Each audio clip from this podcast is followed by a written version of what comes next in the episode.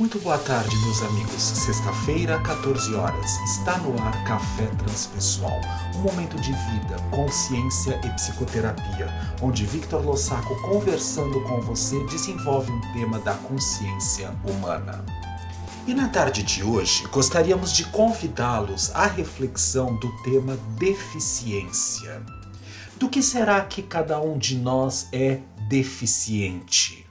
Quando nós pensamos nessa possibilidade, nós precisamos entender do que é que nós estamos falando. Toda deficiência do latim deficiens, do verbo deficere, desertar, revoltar-se, falhar, fracassar, é um conjunto de sintomas ou síndromes que de uma certa forma nos tira do eixo e do próprio equilíbrio significa falta e enfraquecimento, uma carência, uma escassez, corteza, míngua, lacuna ou privação.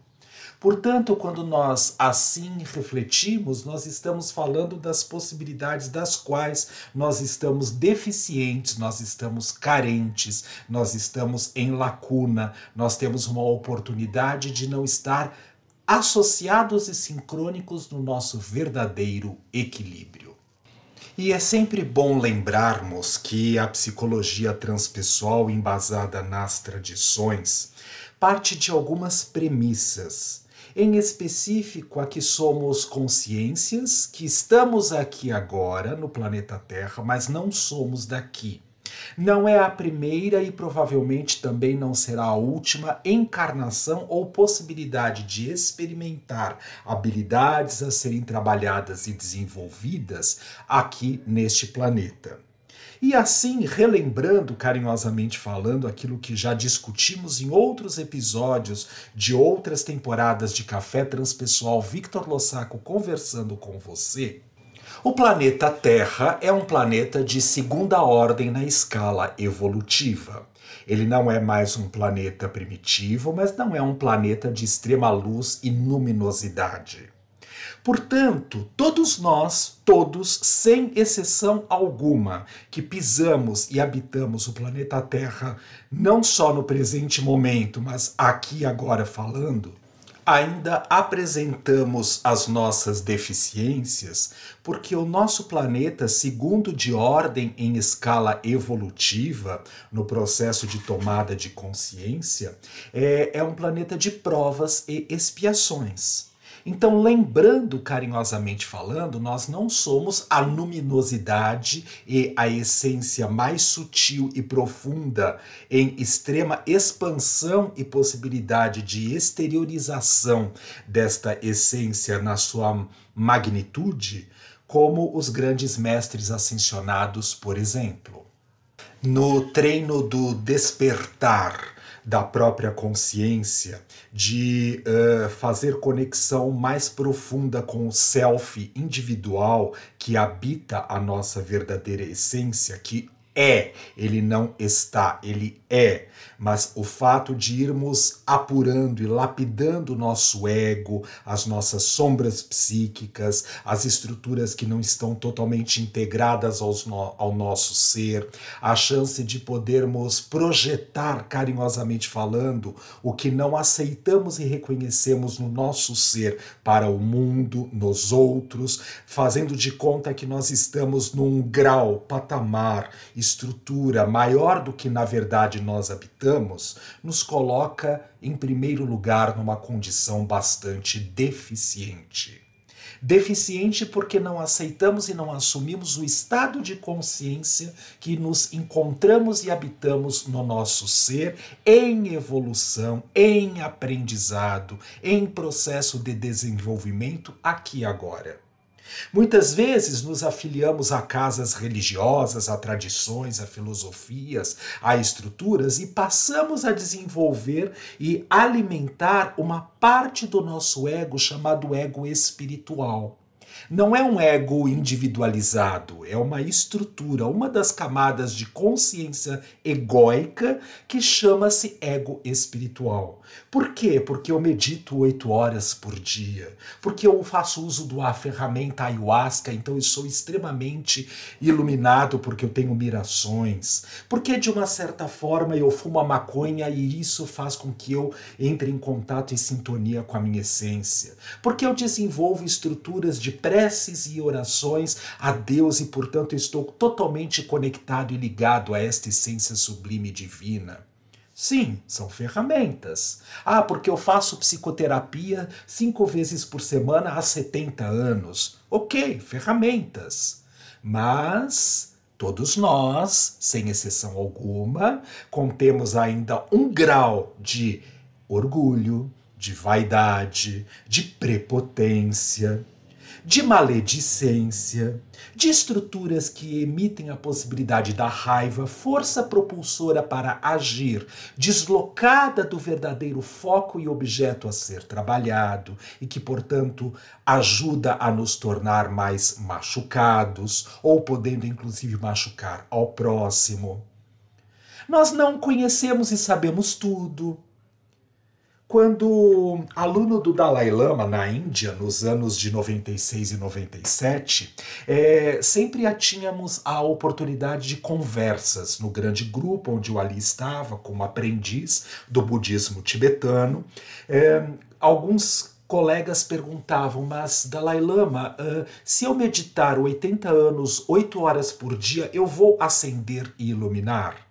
Ele, daquele jeito extremamente amoroso e bondoso dele, com aquela risada debochada, ele apenas olhava para a pessoa que fazia a pergunta e dizia: Eu medito oito horas por dia, não sei quantos anos, e ainda continuo sendo um aprendiz da vida monástica, um monge. Dizem que eu sou o Dalai Lama, diz que eu sou o oceano da sabedoria, da bondade, da misericórdia e da caridade, mas eu apenas sou um aprendiz da vida monástica.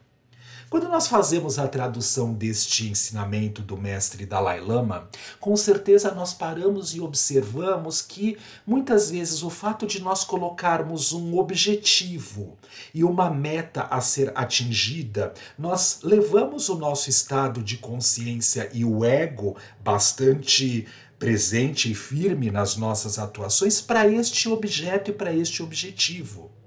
Então ele dizia: meditar por meditar chorar por chorar, rir por rir, viver por viver, experimentar cada uma das situações e condições que se manifestam, que se apresentam para o seu ser aqui agora, como sendo a realidade mais profunda possível de ser vivenciada curtida, desenvolvida em todas as possibilidades do própria manifestação do ser quando nós impedimos algumas características que possam fazer parte da nossa estrutura, quando nós evitamos algumas, alguns pensamentos, nós ainda estamos lutando contra a maldade que pode habitar o nosso ser. Dentro das teorias hinduístas, nós aprendemos que moram, carinhosamente falando, em analogia, dois lobos dentro de nós: o lobo do mal e o lobo do bem. Qual deles nós alimentamos? Em que momentos da nossa vida nós fazemos uso e alimentamos o lobo do mal? Quando somos desagradados, quando não somos atendidos nos nossos desejos, que muitas vezes não tem nada a ver com a nossa verdadeira necessidade?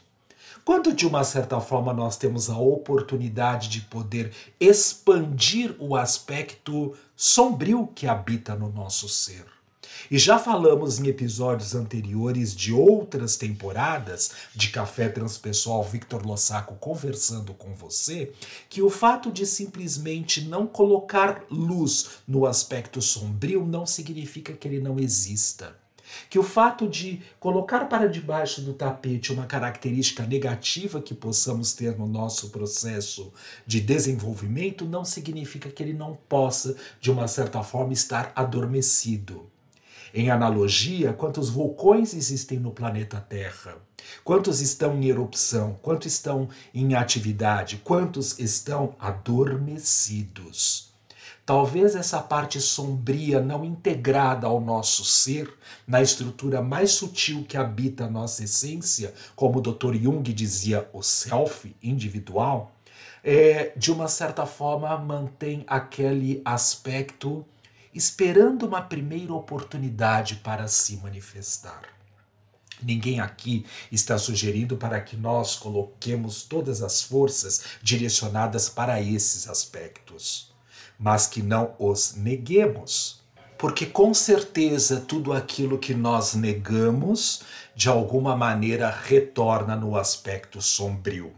Uma das primeiras oportunidades de manifestação da sombra se manifestar dizendo que o inconsciente existe, ou os estados modificados de consciência daqueles que são diferenciados do estado ordinário de manifestação, de vigília do nosso dia a dia, é através do sonho.